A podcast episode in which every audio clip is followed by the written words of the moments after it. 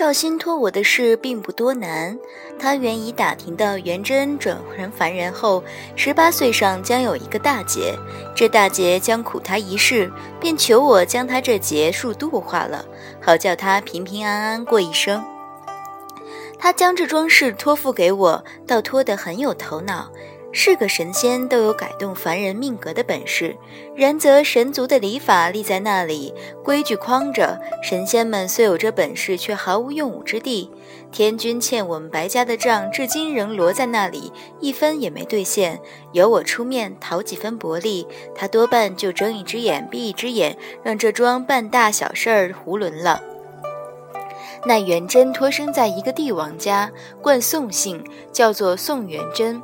十二岁上封了太子，不抽衣食，这一点很好。建今正好又长到十八岁，结束将至。元贞在凡界的母亲乃是个奇女子，原本是当朝太师的独女，十五岁送去皇宫，封了皇贵妃，恩宠显赫。生下元贞后，却吵着出家，皇帝被吵得没法，只得在皇后皇城后一匹山上与她修了个道观，让她潜心修行。皇贵妃出家，皇子依领应依礼应抱去皇后宫里养。元贞他娘却十分刚性，死也不将元贞交出去，便带着元贞一同在道观里住着，直到元贞十六岁，方排了个道姑将元贞送回宫里去。说与元贞同回的那个道姑，正是元贞的师傅，也是元贞他真正的亲爹——北海水君桑吉送去凡界看护他的一个婢女。我此番去凡界护着元贞，帮他渡劫，便顶替的是他这个师傅。将绍兴打发走，我便开始合计，得先去南极长生大帝处找司命星君，走个后门，打听打听元贞十八岁的这个劫数究竟是个什么劫，哪个日子哪个时辰落下来，如何应到人身上？元贞这个劫不是天劫，非要应到人身上才算是，乃是个命劫，必过即可。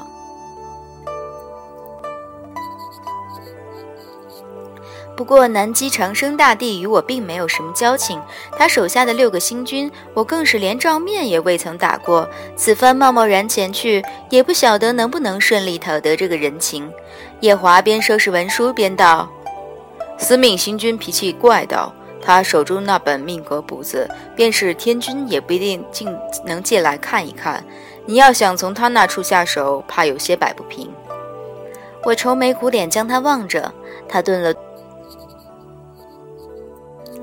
我愁眉苦脸将他望着，他顿了顿，喝了口茶，又道：“嗯，我倒有个法子。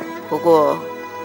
我真诚而又亲切地将他望着，他笑道：“若我帮你来拿他的命格簿子，你可要答应我一件事。”我警戒地将他望着，他云淡风轻道：“不过是让你去凡界时将法力封了。你以为我要说什么？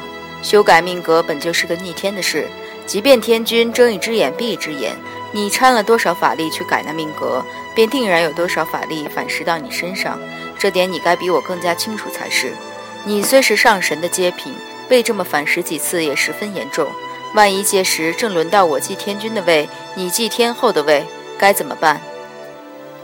天帝天后继位，必受八十一道荒火，九道天雷。过了这个大业，方能君临四海八荒。历来便是如此。若这个当口被自身法力反噬，便是真正的要命。我左右思量了一番，以为他说的很对，便点头应了。应了之后，才反应过来，你我尚未成亲。若最近你要继天地的位，我便定然不能与你一同继位。左右，我要同你成了亲才能继位的。他放下茶杯来，定定将我望着。忽而笑道：“这可是在怪我不早日向你提亲了。”我被他的笑的眼睛跟前晃了一晃，谦然道：“我绝没那个意思，哈哈，绝没那个意思。”夜华果然是个日理万机的，办事很重效率。第二日便将司命星君的命格簿子搁到了我跟前。早先听他讲这方方一册簿子如何贵重稀罕，我还以为即便卖他的面子，也只能打个小抄，却没想到能将原物讨来。叶华将簿子递给我时，唏嘘了两声，将元贞的命格翻完，我也唏嘘了两声。如此盘根错节、跌宕起伏、杂花生树的命运，元贞小弟这一生很传奇啊。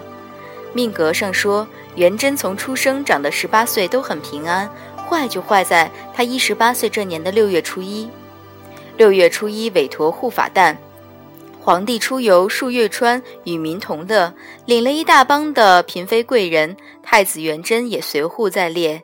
正午时分，树园川树玉川中，盈盈飘过一枚画舫，画舫里坐了一名美人，轻扬婉转，团扇遮面，和和乐乐的好景致里，天空却蓦地飞过一只硕大的鹏，利爪将小画舫一挠一推，小画舫翻了。美人抱着团扇，惊慌失色，扑通一声掉进水里。元贞小弟因自小长在道观里，性子和善，当先跳下水去，一把将这美人捞了起来。隔着镜花水月一刹那，双双便都看对了眼。奈何元贞瞧着这美人是美人，其他人瞧着美人自然也是美人。譬如太子他爹，当朝皇帝，皇帝瞧上了这位落水美人，当下将其裹了带回皇宫。嗯，灵性了。元贞小弟悲愤苦恼又委屈，暗自惆怅了十天半个月。七月十五闹中元，地官赦罪，元贞小弟喝了点小酒，一个不小心便同这已封了妃、立了阶品的美人暗通款曲了，算是将当初在天上没做足的那一段补了个圆满。元贞小弟为人其实挺孝顺，这一日颠鸾倒凤的过得很愉悦。天亮后酒意醒，见着自己竟将亲爹的老婆给调戏了，大受打击，立刻便病了一场。九个月后才下床，刚下床却听说那美人产下了一个儿子，因疑心是他的，于是便紧锣密鼓的又病了一场。美人想同元贞旧情复燃，元贞却对老妇日也惭愧，夜也惭愧，熊熊的惭愧之情，生生将一腔爱火浇得透心凉。元贞悟了。十来年后，这美人的儿子长大了，皇帝竟还没死，只病得半死不活。于是这儿子便来同元贞争太子位，其中一番纠缠自不必说。今日的元贞已不是昨日的元贞，这美人儿子生生死在元贞剑下。消息传到美人的寝殿，美人上吊了。临上吊前留下一封书，说死在元贞剑下这个其实是他的亲生儿子。元贞读了这信，本想一剑抹脖子，却奈何皇朝里只留自己一个男丁，只好忍着满腔悲痛做了龙座。这一做就做到六十岁，寿终正寝。这么一看，元贞小弟自从在韦陀护法诞上救了那落水的美人，便过得十分心酸。十八九岁忧愁自己怎么爱上的是老爹的妾，十九岁后忧愁自己的弟弟究竟是老爹的儿子还是自己的儿子，三三十五岁上。终于不忧愁了，却因为老爹的妾确实生了自己的儿子，自己又亲手将自己的儿子杀了，惶惶不可终日，深深后悔。如此一来，推都不必再推，这落水的美人便必然是元贞小弟的结束了。